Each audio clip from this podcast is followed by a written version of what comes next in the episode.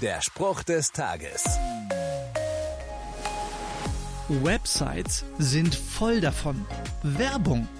Mit Dingen, die ich alle noch unbedingt haben muss. Ein neues Auto, die coolen Markenschuhe und natürlich den 55 Zoll Fernseher. Alles Dinge, die zwar schön sind, aber die mich am Ende des Tages doch davon abhalten, den Blick auf das zu richten, worauf es ankommt. In der Bibel lese ich, wir sollen der Vernichtung entrinnen, der diese Welt durch ihre Leidenschaft verfallen ist, und an der göttlichen Unsterblichkeit teilhaben. Es kommt nicht darauf an, was ich im Leben alles besitze. Es kommt darauf an, den Blick auf das zu richten, was Jesus mir schenken will. Ein Leben mit ihm, heute und in alle Ewigkeit.